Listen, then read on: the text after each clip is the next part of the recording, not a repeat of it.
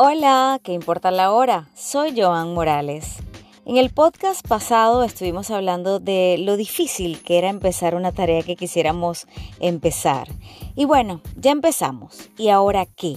Tanto que nos costó empezar. Teníamos un miedo escondido en mil excusas. Teníamos mil excusas en realidad. Una mejor que la otra todas justificaban el letargo y el bloqueo, pero bueno, finalmente empezamos y eso es lo importante. Cualquiera que sea ese proyecto o plan al que ya le comenzaste a dar vida, es importante siempre saber qué viene, ¿Con qué se come esto? ¿Cómo supero el desgano y la falta de interés que muchas veces se produce en medio del camino? A todos nos ha pasado, ¿verdad que sí? En algún momento de la vida, postergar dejar para después. Y aunque pareciera que lo más difícil es arrancar, para unos es eso, continuar, mantenerse y terminar lo que empezaron. En ocasiones no es fácil.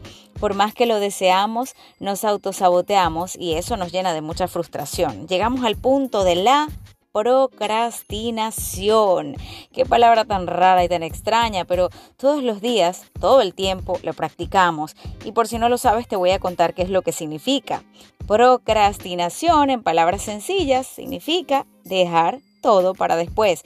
Pero no te sientas mal porque se ha demostrado que no se trata solo de holgazanería.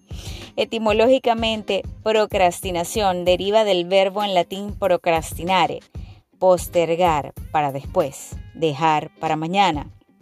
Sin embargo, es más que postergar voluntariamente. La procrastinación también deriva de la palabra del griego antiguo acracia, hacer algo en contra de nuestro mejor juicio.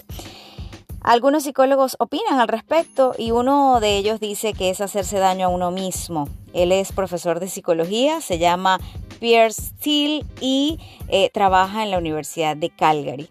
Esa autoconciencia es una pieza clave para entender por qué procrastinar nos hace sentir tan mal, porque cuando procrastinamos no solo estamos conscientes de que estamos evadiendo la tarea en cuestión, sino también de que hacerlo es probablemente una pésima idea. Pero, ¿qué hacemos? Aún sabiendo esto, lo hacemos, lo seguimos haciendo de todas maneras. Esta es la razón por la que decimos que la procrastinación es esencialmente irracional. Así lo dice la profesora de psicología Fuxia Sirois en la Universidad de Sheffield. No tiene sentido hacer algo que sabes que tendrá consecuencias negativas. Todos sabemos esto, ¿verdad? Ella también agrega que las personas se enganchan en este círculo irracional de procrastinación crónica debido a una incapacidad para manejar estados de ánimo negativos en torno a esa tarea. Pero ya va, un momentito. O sea, procrastinamos debido a estos estados de ánimo negativos. En breve, bueno, pues Sí, según las investigaciones, esto es así. La procrastinación no es un defecto del carácter o una maldición misteriosa que ha caído en tu habilidad para administrar el tiempo, sino una manera de enfrentar las emociones desafiantes y los estados de ánimo negativos generados por ciertas tareas. Estos estados de ánimo pueden ser aburrimiento, ansiedad, inseguridad, frustración y resentimiento. El aburrimiento es terrible. A muchas personas nos pasa en algún momento que, que decimos que vamos a hacer algo, lo ponemos en una lista, ponemos una alarma y bueno, nos da como fastidio, ¿verdad? La procrastinación es un problema de regulación de emociones, según estos expertos. No es un problema de gestión de tiempo.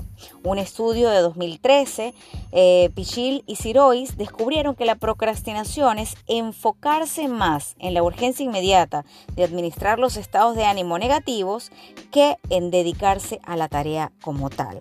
La naturaleza particular de nuestra aversión depende de la tarea asignada. Podría ser debido a que pues lo que tenemos que hacer es poco placentero como tener que limpiar un baño, organizar una aburrida hoja de cálculo para el jefe, hacer tareas cotidianas que son súper aburridas o también cuando decimos voy a bajar de peso y me comprometo a bajar de peso y tengo que hacer un montón de cosas para bajar de peso, como tomar agua, caminar, hacer una actividad física, dejar los carbohidratos, el azúcar. Entonces venimos a dejar para después eh, la famosa frase de comienzo el lunes te debe parecer bastante familiar porque siempre estamos dejando para después eso, comenzar las tareas que son, que nos son aburridas.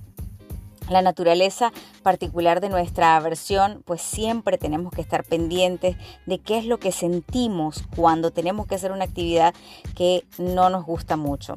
No obstante, por supuesto, eso solo engloba las asociaciones negativas que tenemos con la tarea y esos sentimientos todavía van a estar allí cuando volvamos a ella, junto al estrés y a la ansiedad que se aumentan. Los sentimientos de baja autoestima y de culpabilidad son terribles. ¿Cómo te sientes tú cuando sabes que tienes que hacer algo? Cuando lo has anotado en una lista, cuando has puesto una alarma y resulta ser que lo postergas, quitas la alarma y la pones para después. Cuando tienes que volver a empezar, vuelves a sentir lo mismo. De hecho, existe un cuerpo de investigación completamente dedicado a los pensamientos rumiantes a los sentimientos de culpabilidad que muchos de nosotros tenemos a raíz de estar postergando todo el tiempo lo que tenemos que hacer, los cuales son conocidos como cogniciones procrastinatorias porque los pensamientos que tenemos sobre la procrastinación suelen exacerbar nuestra angustia, nuestro, nuestro estrés y por supuesto hace que procrastinemos una y otra vez más.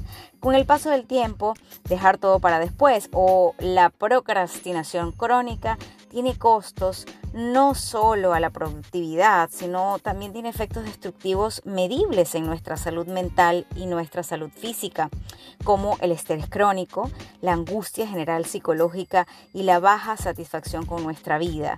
Los síntomas de depresión aumentan cada vez más y la ansiedad e incluso hipertensión y enfermedades cardiovasculares.